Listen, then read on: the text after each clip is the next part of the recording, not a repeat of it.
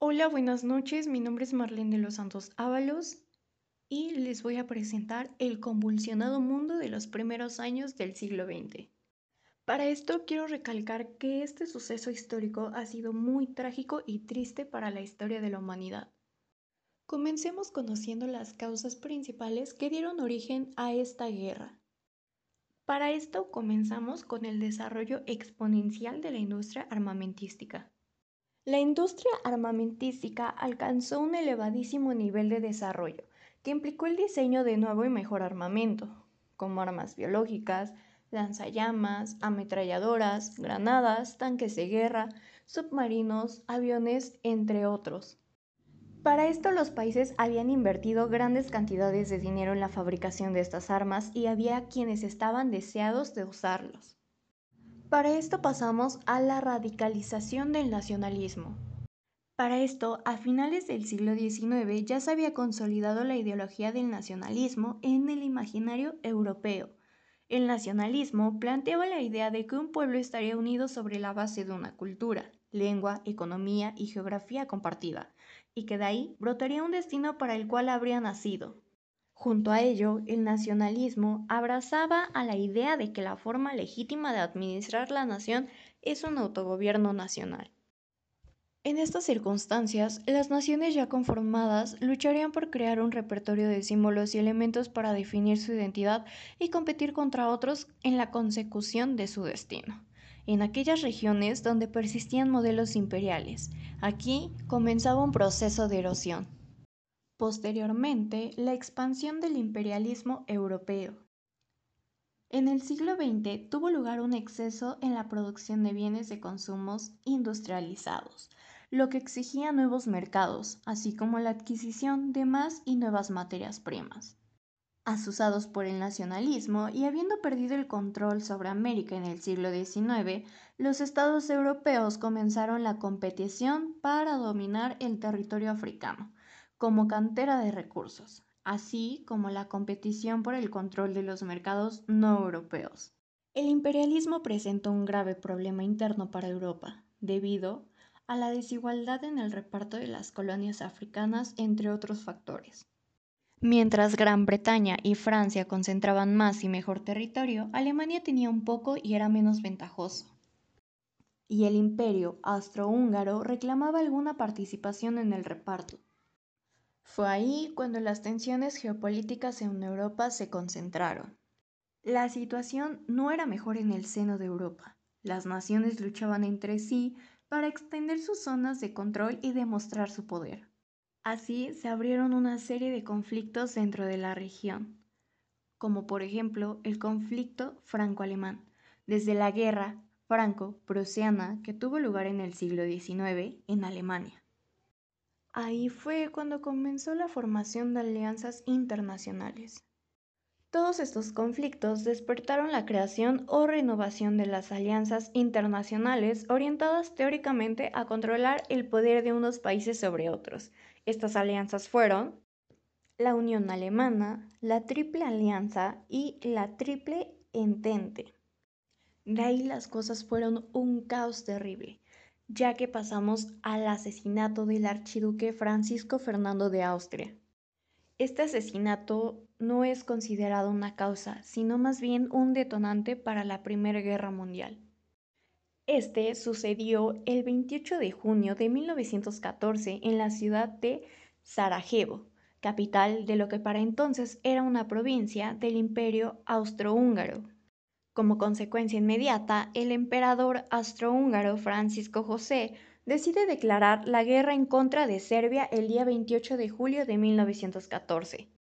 La alianza franco-rusa se levantó en defensa de Serbia y Gran Bretaña se alineó con ellos en tanto que Alemania se posicionó en favor del imperio austrohúngaro. Así dio inicio la Primera Guerra Mundial. La Primera Guerra Mundial. Esta dio inicio el día en que el archiduque Francisco Fernando fue asesinado y tuvo fin el día 11 de noviembre de 1918 cuando Alemania aceptó las condiciones del armisticio ¿En qué consiste el armisticio? podrás preguntarte. El armisticio es un acuerdo que firman dos o más países en guerra cuando deciden dejar de combatir durante cierto tiempo con el fin de discutir una posible paz. Ahora sí, podemos pasar a las consecuencias que esta gran guerra obtuvo. Una de sus consecuencias fueron las grandes pérdidas humanas y materiales, ya que fue el primer conflicto bélico de escala masiva conocido por la humanidad el saldo fue realmente terrorífico y dejó a Europa sumida en miles de dificultades. El problema mayor, los europeos fueron al campo de batalla con la mentalidad del siglo XIX, pero con la tecnología del siglo XX. El desastre fue descomunal. Pasamos al firmado del Tratado de Versalles. La Primera Guerra Mundial finaliza con la firma del Tratado de Versalles a partir de la cual se establecen condiciones de rendición para los alemanes, cuya gravedad será una de las causas de la Segunda Guerra Mundial. Con la firma del Tratado de Versalles se aprobó la conformación de la Sociedad de Naciones, esto en 1920. Antecedente inmediato de la Organización de Naciones Unidas. Este organismo velaría por mediar entre los conflictos internacionales a fin de garantizar paz. Aquí pasamos a una de las mayores consecuencias, estas las económicas.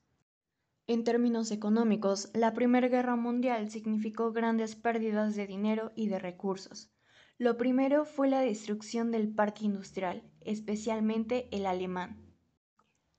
En términos generales, Europa se vio expuesta a un aumento de la brecha social, entre ricos y pobres, derivada tanto de las pérdidas materiales como de la discapacidad física tras el combate, la viudez y la orfandad inducida.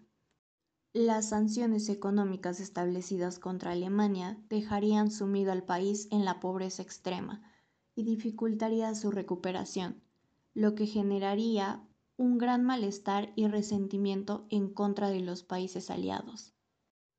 A pesar de todos los esfuerzos europeos por mantener su dominio, la Primera Guerra Mundial le propinó un duro golpe económico y favoreció el ascenso económico norteamericano. Ahora pasemos a las consecuencias geopolíticas. Como consecuencia desaparecieron los imperios alemán, austrohúngaro, imperio otomano y ruso. Este último se vio fracturado por la Revolución rusa que tuvo lugar en 1917, entre otras razones, por la participación de este imperio en la Gran Guerra. El mapa europeo se reestructuró y aparecieron nuevas naciones como Hungría, Estonia, Finlandia, Letonia, Lituania, Polonia y Yugoslavia. Además, Alemania sufrió grandes pérdidas territoriales, que numéricamente representaron el 13% de sus dominios solo en Europa. Por último, tenemos las consecuencias ideológicas. Las consecuencias no fueron solo económicas o materiales. Nuevos discursos ideológicos aparecían en la escena.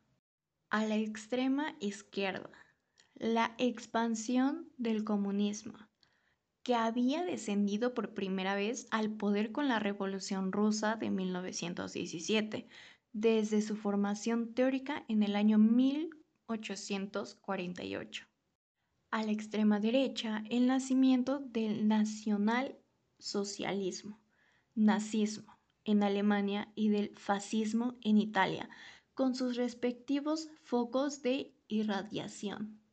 A pesar de sus profundas diferencias, todas estas teorías tendrían en común el rechazo al modelo del capitalismo liberal.